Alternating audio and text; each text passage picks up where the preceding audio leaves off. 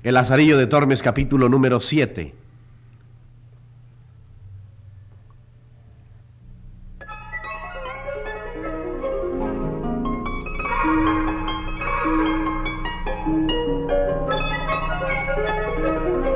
La vida de Lazarillo de Tormes.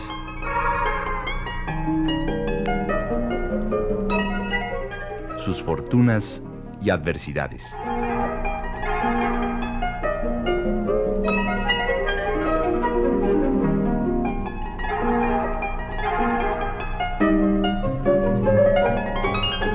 Radio Educación tiene el gusto de invitarles a escuchar la adaptación radiofónica de este clásico de la literatura universal.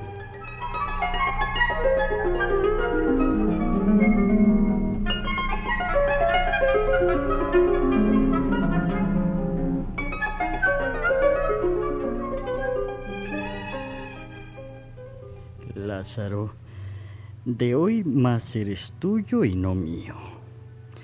Busca amo y vete con Dios, que yo no quiero en mi compañía tan diligente servidor. Ah, no es posible sino que haya sido mozo de ciego.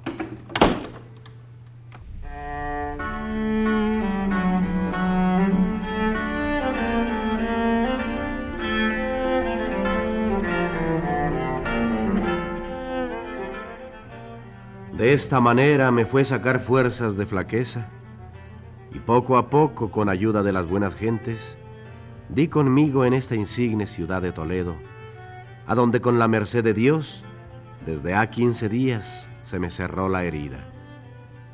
Andando así, discurriendo de puerta en puerta con harto poco remedio, porque la caridad se subió al cielo, topóme Dios con un escudero que iba con razonable vestido bien peinado, su paso y compás en orden. Miróme y yo a él, y díjome, Muchacho, ¿buscas amo? Sí, señor. Pues vente tras mí, que Dios ya ha hecho merced en topar conmigo. Alguna buena oración rezaste hoy.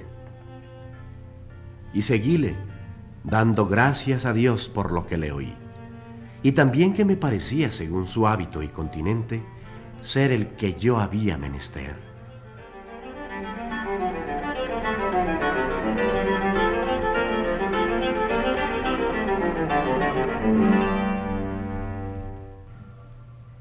Era de mañana cuando este mi tercero amo topé, y llevóme tras sí gran parte de la ciudad.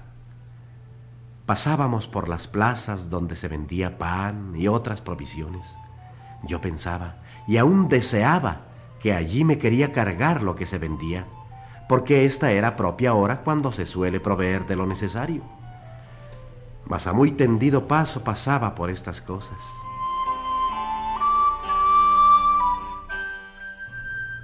Por ventura no le ve aquí a su contento y ocurra que lo compremos en otro lugar.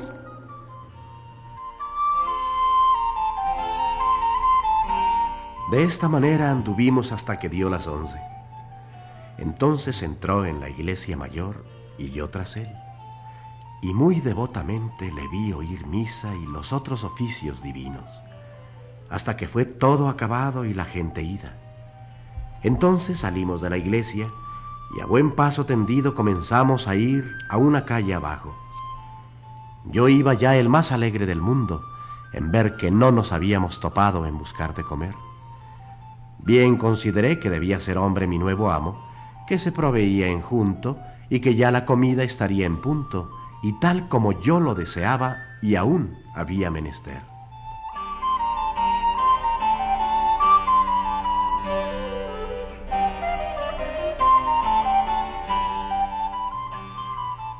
En ese tiempo dio el reloj la una después de mediodía y llegamos a una casa ante la cual mi amo se paró, y yo con él. Y derribando el cabo de la capa sobre el lado izquierdo, sacó una llave de la manga y abrió su puerta, y entramos en casa, la cual tenía la entrada oscura y lóbrega, de tal manera que parecía que ponía temor a los que en ella entraban, aunque dentro de ella estaba un patio pequeño y razonables cámaras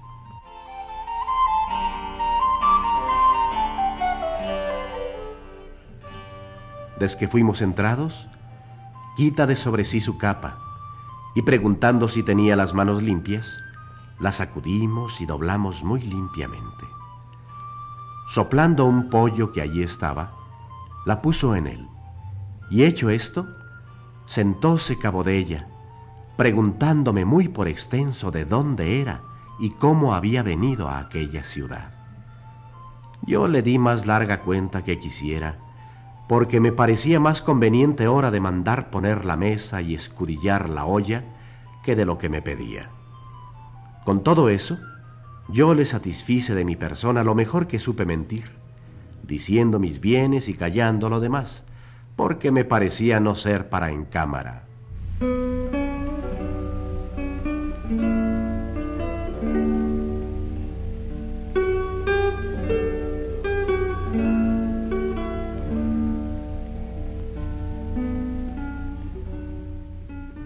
Esto hecho, estuvo así un poco, y yo luego vi mala señal, por ser ya casi las dos y no le ver más aliento de comer que a un muerto. Después de esto, consideraba aquel tener cerrada la puerta con llave, ni sentir arriba ni abajo pasos de viva persona por la casa.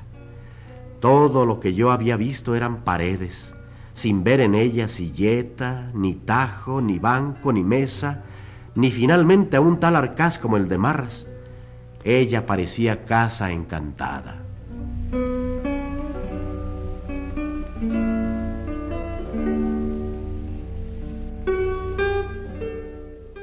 Tú, mozo, ¿has comido? No, señor. Aún eran dadas las ocho cuando vuestra merced encontré. Pues aunque de mañana yo había almorzado, y cuando ansí como algo, hágote saber que hasta la noche me estoy así. Por eso pásate como pudieres, que después cenaremos.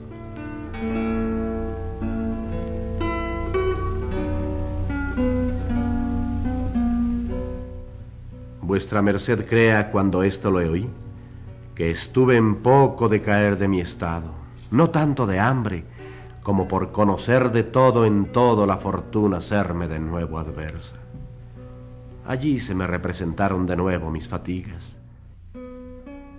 y torné a llorar mis trabajos. Allí se me vino a la memoria la consideración que hacía cuando me pensaba ir del ciego, diciendo que aunque aquel era desventurado y mísero, por ventura toparía con otro peor. Finalmente, Allí lloré mi trabajosa vida pasada y mi cercana muerte venidera.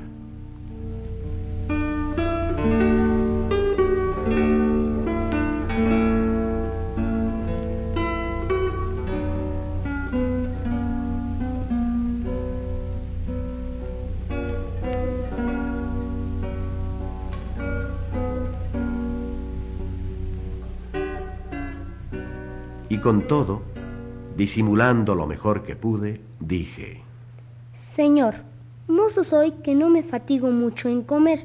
Bendito Dios, de esto me podré alabar entre todos mis iguales por de mejor garganta, y así fui loado de ella hasta hoy día de los amos que yo he tenido.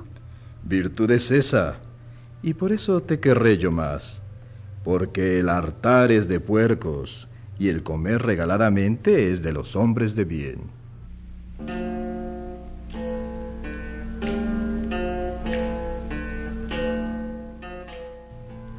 Bien te he entendido. Maldita sea tanta medicina en bondad como aquestos mis amos que yo hallo, hallan en mi hambre. Púseme a un cabo del portal y saqué unos pedazos de pan del seno que me habían quedado de los de limosna. Ven acá, mozo. ¿Qué comes? Yo lleguéme a él y mostréle el pan.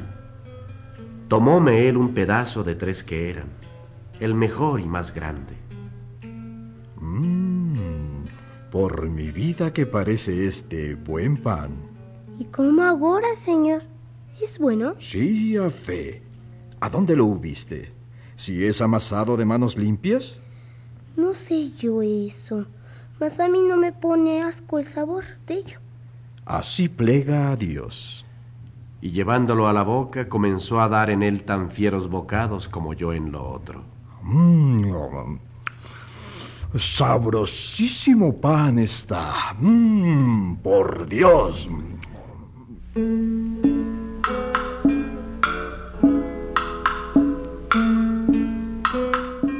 Y como le sentí de qué pie cojeaba, dime prisa, porque le vi en disposición, si acabase antes que yo, se comediría a ayudarme a lo que me quedase. Y con esto acabamos casi a una. Y mi amo comenzó a sacudir con las manos unas pocas de migajas y bien menudas que en los pechos se le habían quedado.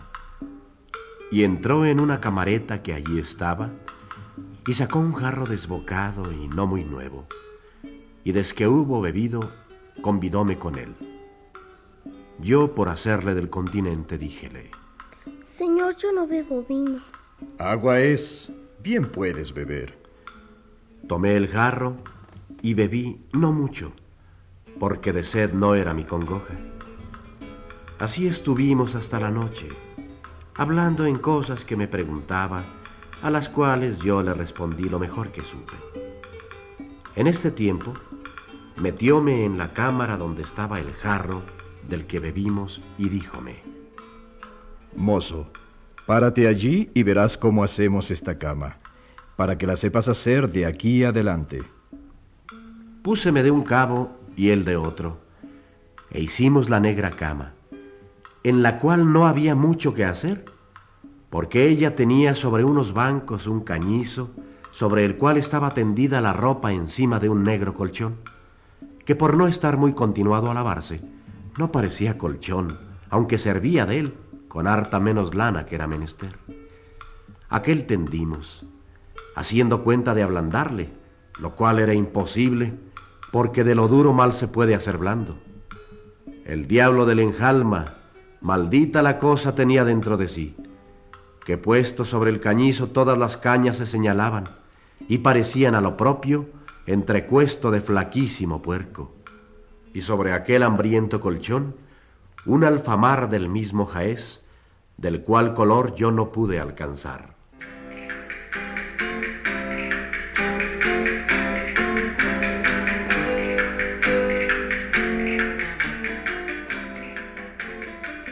Hecha la cama y la noche venida, díjome, Lázaro, ya es tarde. Y de aquí a la plaza hay gran trecho. También en esta ciudad andan muchos ladrones, que siendo de noche capean.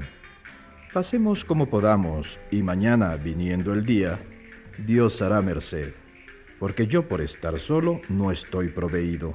Antes he comido estos días por allá afuera, mas ahora hacerlo de otra manera. Señor, de mí ninguna pena tenga vuestra merced, que se pasar una noche y aún más sin es menester sin comer. Vivirás más y más sano, porque como decíamos hoy, no hay tal cosa en el mundo para vivir mucho que comer poco. Si por esta vía es, nunca yo moriré, que siempre he guardado esta regla por fuerza, y aún espero en mi desdicha tenerla toda mi vida. Y acostóse en la cama, poniendo por cabecera las calzas y el jubón. Y mandóme echar a sus pies, lo cual yo hice. Mas maldito el sueño que yo dormí, porque las cañas y mis salidos huesos en toda la noche dejaron de rifar y encenderse, que con mis trabajos, males y hambre, pienso que en mi cuerpo no había libra de carne. Y también como aquel día no había comido casi nada, rabiaba de hambre, la cual con el sueño no tenía amistad. Maldíjeme mil veces, Dios me lo perdone, y a mi ruin fortuna allí lo más de la noche. Y lo peor, no osándome revolver por no despertarle, pedí a Dios muchas veces la muerte.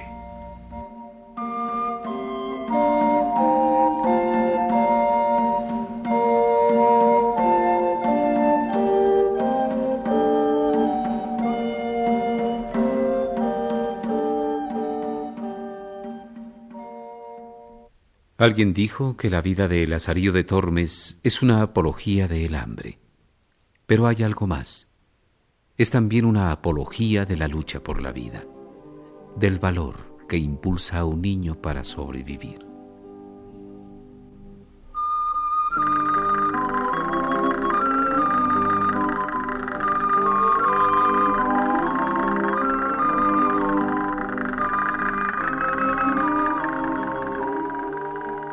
Narrador Humberto Espinosa. Lazarillo, Mónica Jordi. Caballero, Antonio Miguel. Realización técnica de Felipe Oropesa y Bernardo Quintana. Efectos físicos, Cruz Mejía. Musicalización, Graciela Ramírez. Adaptación y dirección radiofónica de Edmundo Cepeda en una producción de Radio Educación. thank you